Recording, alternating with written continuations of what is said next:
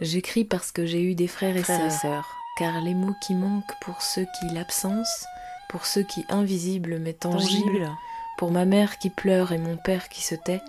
j'en trouverai la boîte quasi par miracle, goût de transgresser le chagrin. Le silence et les dimanches trop longs, puis l'émotion peut se glisser par tous les interstices, dans l'agencement des mots, la façon de les porter, l'écologie d'une technique, et c'est cela qui m'anime depuis que je sais tenir un stylo au fond. Faire éclater des bulles de silence, le faire avec respect pour le bien des miens, pour l'amour du risque et celui du beau, enjamber les murs, bricoler et connaître la saveur le plus souvent possible dans l'année des gens qui comptent, des gens qui comptent, ceux qui plus loin mais qui tout autant finalement car participent au tableau qui pathétique ou anecdotique ou flamboyant, doit toujours à l'harmonie sa musicalité et son calme,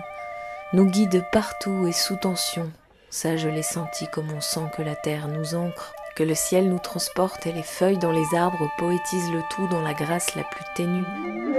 Du papier sous les doigts en présence, les cailloux et les filets d'eau vive,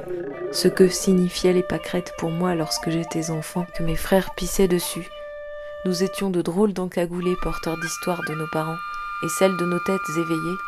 puis, grandissant, la poésie mutait en lignes sombres, parfois en tentative d'en dire plus long sur l'impossibilité, celle des parents, la nôtre aussi, de crainte de réveiller, faire couler les larmes. Ouvrir la blessure pourtant toujours ouverte, pourtant à vif, comme si c'était aujourd'hui, comme hier maître mot demain ne se cantonnerait qu'à être sous son joug, car ces blessures-là, fille, ne se referment jamais, toujours dans le cœur et les tripes, elle est vive et aiguë, tambour battant sous les tempes, stop le temps et l'espace, forme l'entonnoir, goulot des émotions, essence de cette vie, passée à ne pas pouvoir bercer l'enfant, ne voir en l'horizon qu'avant un reculon,